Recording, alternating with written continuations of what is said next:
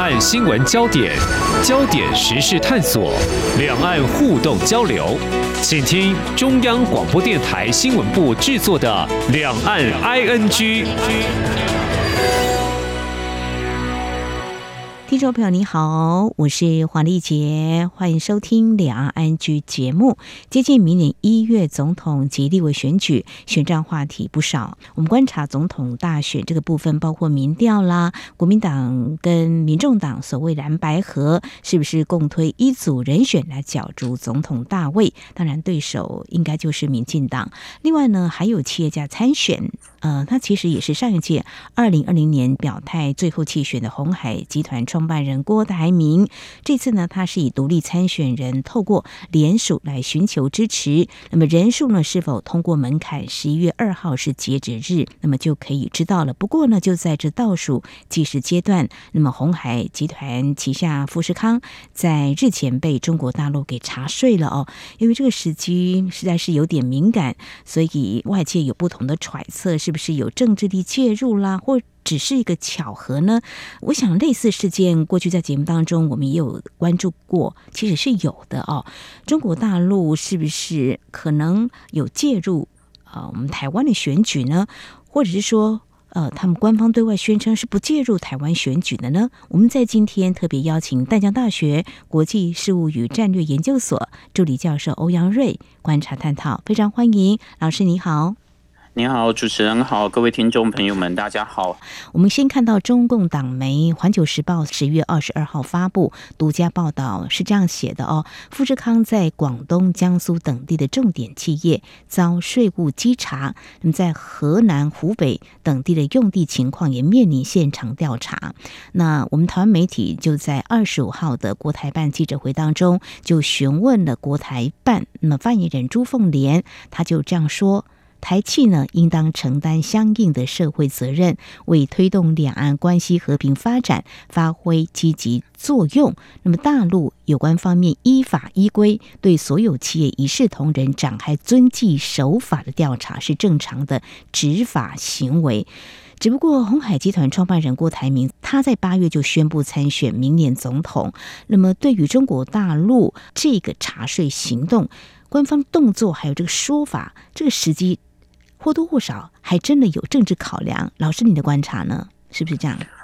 呃，就是这个问题，我觉得它是一个很好的啊，所谓外交经济战略的一个案例啊。嗯，我们如果就目的而言的话，可以合理推论啊，对岸确实有理由这么做啊，因为毕竟我们从客观角度来看。呃，蓝白河肯定是这个对岸比较希望看到的一个结果了，但目前来看，蓝白河好像面临一些推动的困境啊。嗯，如果说今天是柯跟郭合作的话，这可能对蓝营的选票可能就预期啊会更不利。所以，我们客观来讲呢，这个确实是对岸他有理由啊，设法去改变一下蓝白河的外在环境啊等等。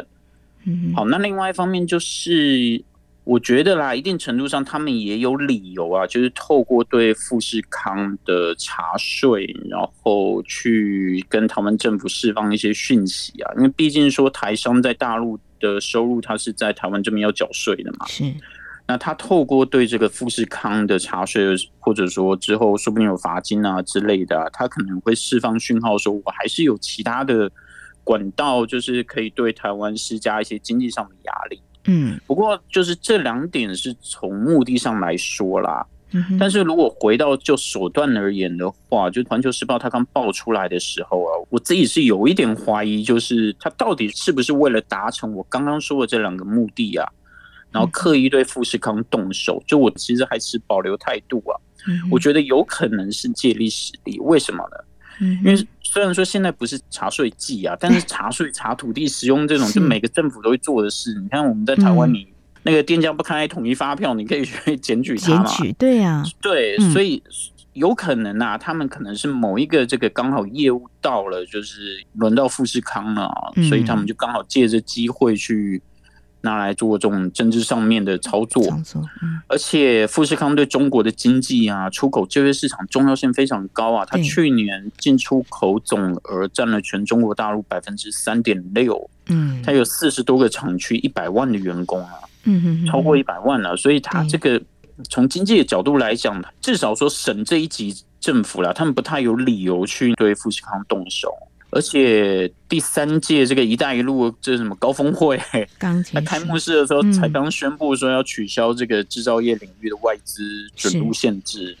虽然说有很多的潜力显示，他这几年确实是政治考量多过于经济考量了，但他们会这么快就打脸自己吗？我其实还是很怀疑。怀疑，嗯，对。再说这个郭董跟红海关系，虽然至少名义上就没那么直接啦，所以他。如果说去打击富士康，是不是名正言顺？这个也很值得去讨论的。前面我觉得他们很有可能是借力使力啊，不过我的看法有一点修正了。嗯，就这几天有越来越多迹象显示，它这是一个跨省高度协调行动。那如果说省这一级这个政府啊，就像我刚刚说的，他们没有什么理由啊，去这种联合行动来对付富士康嘛，这砸他自己的经济发展这个数据嘛，对他各省其实是不利的。如果说他们各省没有这个理由去这么做的话，那代表这很有可能就是中央直接出手去协调各省的行动。那如果是中央出手的话，那就有可能他是为了要达成那个我前面说的这个促进蓝白河啊，然后对他们政府施压啊等等这些目的啊，然后对富士康动手。那也确实最近几天是有对岸的消息啊，有一些小道消息，这还没办法确认的。嗯。就是说，有可能是因为台办系统它没有办法达成目标啊，所以就改由这个国安部门出手，然后去协调税务跟自然资源部门啊，在这四个省，就广东、江苏啊、河南、湖北啊这四个省去行动。不过这个还没办法确定啊，对，只是说从客观角度看啊，省这一级政府它没有那个诱因去。对富士康查税啊，干嘛的？那就有可能真的是中央去出手去协调了。嗯哼哼，所以截至目前为止，从一些讯息，我们可以做这样的判断，就不无啊一些政治目的。当然，这个事件还是可以持续来观察的哦。最近郭董的动向呢，也蛮值得关注。诚如老师您所提到的，鸿海的公开资料显示，其实鸿海在中国大陆投资影响就业层面还蛮广的哈。比如说，他们的营收，二零二二年就超过一点四八万亿人民币。年增百分之十点四七，嗯，这个影响很大。所以刚才老师似乎有触及到，就是说中国大陆它在为完成某些目的所实施的一些政策，比如说政治经济该怎么样来拿捏。那现在大家都在看中国大陆的经济，目前是处于经济成长趋缓下行这样一个情况，那又对外说我们是鼓励啊外资呢。来投资中国大陆的这样子，感觉无形的这个政治力还是呃会让这个企业经营呢会受到或多或少的干扰，可能会不利外企投资吧。所以您又怎么样来观察中国大陆对台政策在官方思维出手怎么样拿捏啊？可能现在是政治为先嘛？哎，对，如果我们。接续刚刚提问的话啦，就如果说这个是中央出手的话，那确实是它的政治考量的分量会比较多一点。嗯，其实这几年有很多潜力啊，就是显示它目前是朝这个趋势走啦。比如像动态清零之所以可以延续这么久，还有一点就是他们为什么跟过去啦，至少就说这个世纪前十年的情况好了，胡锦涛时代，他们很多时候在这种。对外经济关系上面啊，它的考量会是政治考量的经济安全，嗯，它会优于过去那种以开放门户为主的这种民生经济的发展啊的考量，嗯哼，啊，那这个大的背景其实是美中竞争，它有点越演越烈的关系啊，所以很大程度上，可能中国政府啊，中国大陆这边，他会希望的是。它的整个经济体制可以转型为可以面对啊，承受美国经济打击啊，这个可能会是他们这几年一些他们在经济规划上面的一个思维。啊，可能就不是像过去那样子，我就是要以这种民生经济的发展为主，反而现在更重视的是经济安全。那经济安全通常都是背后都有政治考量的啊，那这个东西也就很合理，也可以去解释说为什么它。前头才说这个要拥抱外资啊，但是后头马上转身，好像就有点 不要打自己脸了。就是因为在这种政治考量前提之下啦，就是你的经济必须是要服膺于这个政治指导的。不过话说回来啊，就是您刚刚有提到拿捏，我是觉得茶税这件事情，我个人观点啊，它有可能会拖很久啊，然后最后可能就是轻轻的 放下，因为在我们在学理上啊，就是。有一个词啊，叫做破碎化的威权主义啊，或者是内部分裂威权主义。嗯，它意思就是说，虽然在中央层级呢，你有一个很强大的这个核心，可是问题是，它在整个决策过程中啊，它有不同部门有不同的利益，中央跟省又有不同的利益。嗯，那有可能就是最后啦。他们这个内部在决策过程中，一定会有一些声音说：“你富士康毕竟是这个我中国经济很重要的一部分啊，嗯，对中国经济的影响很重要，所以你不能说真的对他下重手，嗯，后面会对整个中国的发展相当不利，所以有可能他最后会拖很久，然后轻轻的放下。哦，那也确实真的看到，嗯哼，就突然好像这个。”领导人好像不是很满意这个《环球时报》去披露这个披露这个富士康对富士康被查税的消息，就这些消息也是像刚刚前面提到的，就你没办法去确定是不是这么一回事。不过客观来说啦，呃，确实是有这种可能性在，就是他们领导人其实是想对台湾这边释放讯息，但又不想要这件事情被公开讨论，那就意味着他可能会拖一段时间，然后最后就是轻轻的啊。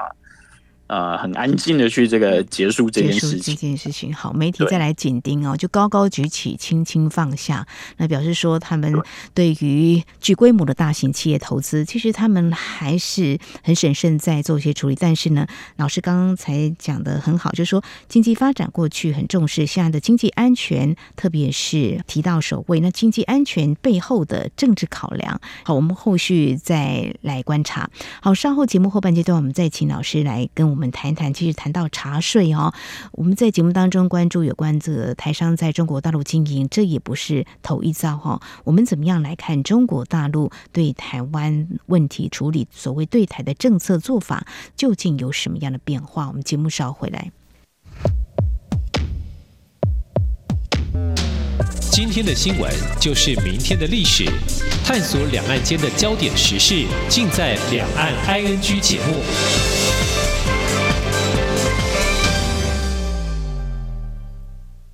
串联文化，凝聚心意，广播让世界声息相通。您现在收听的是中央广播电台，我是蔡英文，祝 RTI 央广九十五周年快乐。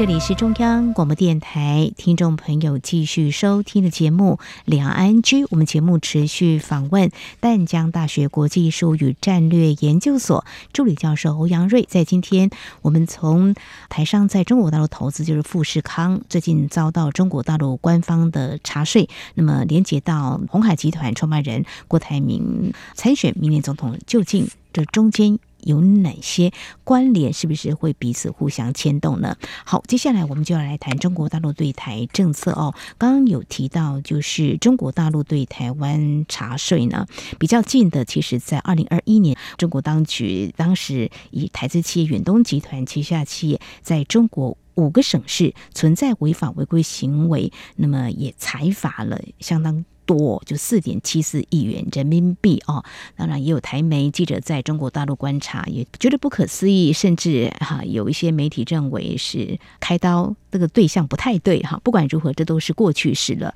那我们就回到。鸿海集团旗下的富士康这次被查税，还有远东集团更早之前还是都会有的哈。那我们看到他们最后处理方式，媒体有披露的话，有些被开罚，或是有些会有政治立场表态，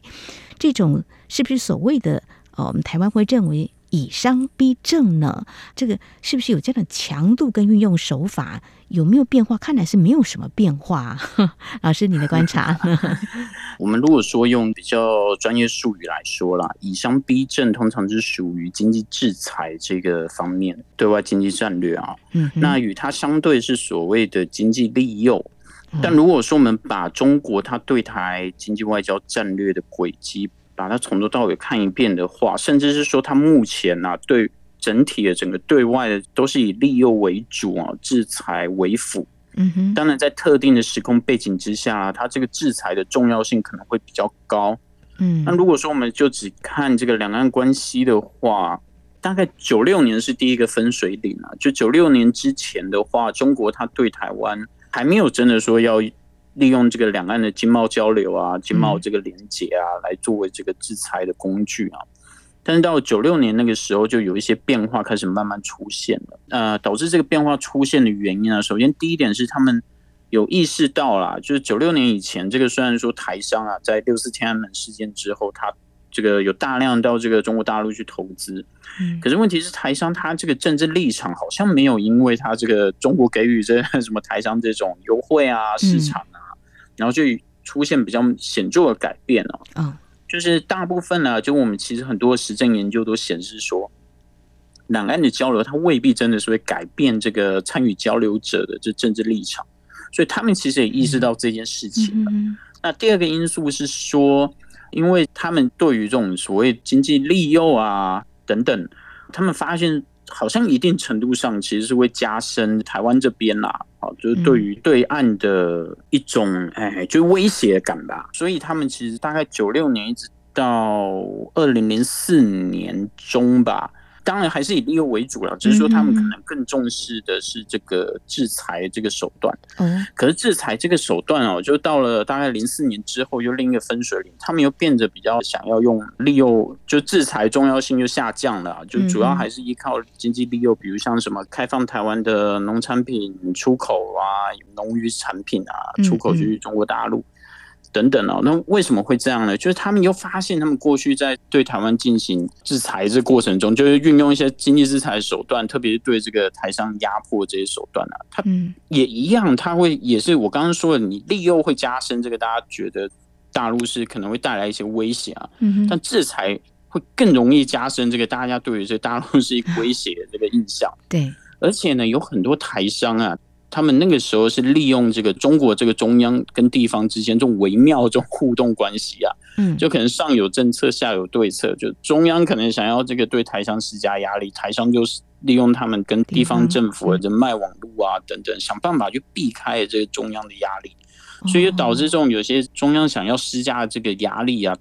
到了底层啊，到了这个省级的时候，哎，好像就没什么影响力了，然后台商就可以这样避开这个相关的影响。好，所以零四年之后，我们就又看到，就是有一波，主要都是以经济利诱为主啦。那近年来的话，我们可能会觉得，好像是不是这个制裁啊，重要性又变得比较高了？嗯，我个人是觉得大方向应该还是像我刚刚说的啦，利诱为主，制裁为辅啊。嗯，例如像今年九月的福建对台示范区啊，嗯，就是一个很好的例子嘛，就是他还是想要说能够。改变你的这个政治态度啦，虽然说你能有没有成效，另外的议题哦，是，但至少他们大方向还是要这么做。不过我们也确实是有观察到，制裁的比重还是稍微有点再次上升哦，有点类似像那种九六年到零四年那种状况。为什么呢？他们也确实知道了，利诱的效果啊不见得好，而且在中国内部大环境不佳的情况之下，他需要对内交代啊，他不能一直对台湾让利。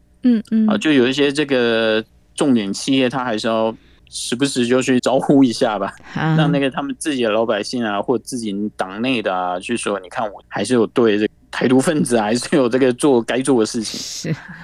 他应该是还是很在意台湾民意啦。就比如像是刚刚提到这个福建对台示范区里面。这个里面有二十一条意见呐、啊，它其实是反映了二十大以来融合促统这件事情。嗯，不过它对台湾民意的在意程度可能有点改变。嗯，什么样改变？因为有一个大的背景，就是现在所谓的台湾意识啊，就是在台湾这个民调都显示就是认同啊，呃，以台湾意识为主的这种认同已经慢慢变成主流了，嗯嗯、所以。对岸也开始展现出，就不管你台湾老百姓同不同意统一啦，反正都得统一。就是你会看到他会有这些类似的这个论述出来，嗯嗯。例如像两岸统一就是什么，这个中华民族伟大复兴的这个很重要的一步，就是他会有展现出类似这种，我还是在意台湾民意，可是我在意的程度可能没有过去那么重了。嗯，好。然后还有就是，新冠疫情期间，我们会发现中国大陆这个中央跟地方的关系啊，越来越往中央倾斜。就地方上面可能希望我们可以赶快结束动态清零，可是问题是中央的意思就是要继续动态清零，这一直到这个白纸革命这件事情之后，嗯，啊，才出现改变。那这也意味着台商可能比较难像过去啊，利用这个他们跟地方政府的关系啊，去避开中央的压力。哦，啊，那所以中央可能也知道，我现在可以比较容易像这次这个富士康这次事件一样，我现在比较容易就是我想要这个施加给台商压力啊，传达到地方去了。嗯嗯。那最后还有就是。中国现在整个大战略发展方向，它可能是以这个经济安全为主了。嗯，那过去这种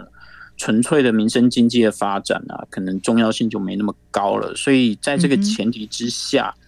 经济就变成是他必须要去遵从政治上面的考量了。嗯，那就是更可能会被他们当成是一种手段啊，来加以利用。好，非常谢谢老师您分享您的观点哈，利诱跟制裁交相运用，但目前看来还是利诱为主哦。会关切我们台湾的民意，但是呢，事实上也是在乎中国大陆要怎么做。那至于中央跟地方所谓对台政策的做法呢，现在可能在中央提高这个层级这样子的一个做法是比较明显的哈。好。呃，当然，对我们台湾来说，会觉得中国大陆到底会怎么样完成统一？而这个台湾问题，现在整个时局有蛮大的变化的。对中国大陆来说的话，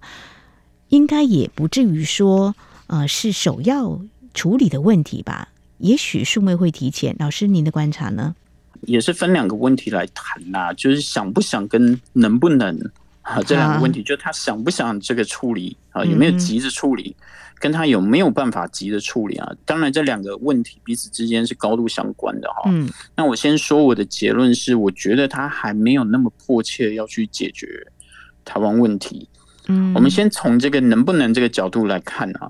就是因为毕竟啊，现在两岸问题啊，它跟中美之间竞争，就基本上就已经融合在这中美竞争之中了。嗯哼，那你要解决台湾问题，那你势必要先解决跟美国之间的相关的这个问题啦。是，好，那在现在这个美中实力对比仍然不利于中国的前提之下呢，我觉得就能不能这件事来看呢，他们应该是不会那么急的动手。就如果我们单纯从这个能力的角度来看。例如像美国对台湾、以色列、乌克兰这三方的这个援助啊，现在是把它放在一起来谈啊，就是拜登政府说要通过这个一千亿美元的对外这个军事援助，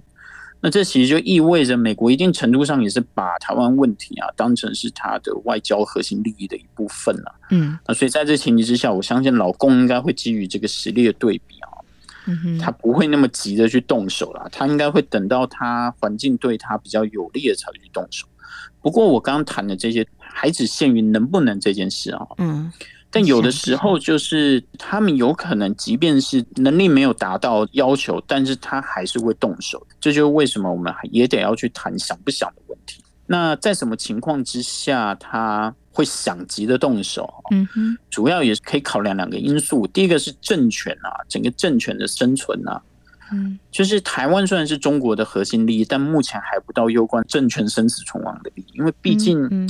客观来说啦，台湾从来没有挂过五星旗嘛，所以是，对，所以对他而言，只要台湾不改其意志啊。所以这还不会去影响到他对于对外宣传这种民族的啊、历史啊的这种地位啦，就政权正当性啊。对，我们可以想象，如果说台湾一开始就是就挂五星旗，今天如果五星旗被换掉，那他这个政权肯定是生死存亡的问题嘛。嗯，对。但问题是现实就不是这个样子，所以台湾虽然是对中国大陆而言是核心利益，可是目前还不到攸关生死存亡的利益。我觉得啦，只要台湾还是大方向走的是维持现状的话，还不见得说真的他们会那么想要急着去处理。另一个因素就是领导人个人政治生存的因素了。当然，这个习近平啊，他自己的政治生存可能也是一个很重要的因素。如果他的地位很巩固的话，就不管他能不能啊，但他可能会想要去迫切处理台湾问题，在他这个历史定位上面可以得分了，因为毕竟他也有一点年纪啊。是。但是如果他今天的政治生存面临很大的挑战的话，嗯，他也有可能会想要迫切解决台湾问题，透过解决台湾问题来巩固他的权威。权威，啊，就这两个情况之下，他都有可能会想要去动手。嗯，不过目前看起来他在中共内部啊，应该还是介于这两个极端之间啦。嗯，那如果是介于这两个极端之间的话，他可能就不会那么急的去处理，因为毕竟这个就又要回头去考虑能不能的问题。就他可能本来位置还蛮稳固的但是突然说要解决台湾问题啊，对台动武，结果万一打败仗了怎么办呢？他可能就这个就得下台了。嗯、在目前呢、啊，因为他可能他的这个政治生存没有很迫切的危机。嗯，呃，但又看起来又不是说真的完全难以撼动的这种情况之下了，我觉得他会去考量这个成本的问题啊。好，好，客观环境能不能？目前美中的问题是他们列为最首要去面对处理的问题。那想不想呢？嗯，其实还有很多的影响政权或是领导者他们的一些想法。但不管如何，可能我们可以这么说了：中国大陆毕竟他们希望明年台湾的总统跟立委的选举的结果会是怎么样？比如说，是不是蓝白合是他们相对比较。希望的一个情况哈，所以在这样几个大前提之下，我们最后就来谈一下中国大陆介入台湾选举，在台湾有不同角度的探讨跟关切，是不是所谓中国大陆借选的一个情况有迹象可以观察得出来吗？老师？呃，这个问题啊，通常有趣的一点就是我们要怎么定义介入这件事情？是。我相信直接的介入啦，就是那种很正大光明的介入选举，嗯、这个他们现在应该还不会这么做了。因为早期像朱镕基他们那个时代，是会直接说这个啊、嗯，台湾同胞，你们 投票要睁大 眼睛哈，不可以投给他们。这就为什么我们会需要去谈像什么经济利诱啊啊，经济制裁这种间接的手段。好，那。就只谈他们会不会间接介入好了啦，就不谈直接介入。我相信他是会设法去间接影响的，因为这跟我们今天一开始提到的，他确实有这个理由啊，有这诱因啊，去影响我们，比如像蓝白河的成功的几率啊，嗯，想要选举结果对他是比较有利的，这其实都是很合理的推论。比如像刚刚提到这个福建对台示范区，他选在这个时候这个时间点，他去推动。那一定程度上，我相信他也是希望可以去影响台湾的民意走向。嗯，那常态性的对台军事演练啊，等等啊，也可以视为是一种间接的介入啊。虽然他不会明讲说我是要影响你啊，为什么呢？因为比如像是。美国杜克大学跟我们台湾这边的学术单位这几年来都有合作去进行这个台湾国家安全调查，他们有建了一个叫台湾国家安全调查资料库。嗯哼，那里面的数据就显示了，就台湾民众这种支持台独的倾向啊，会受到中共动武几率影响。嗯，就如果说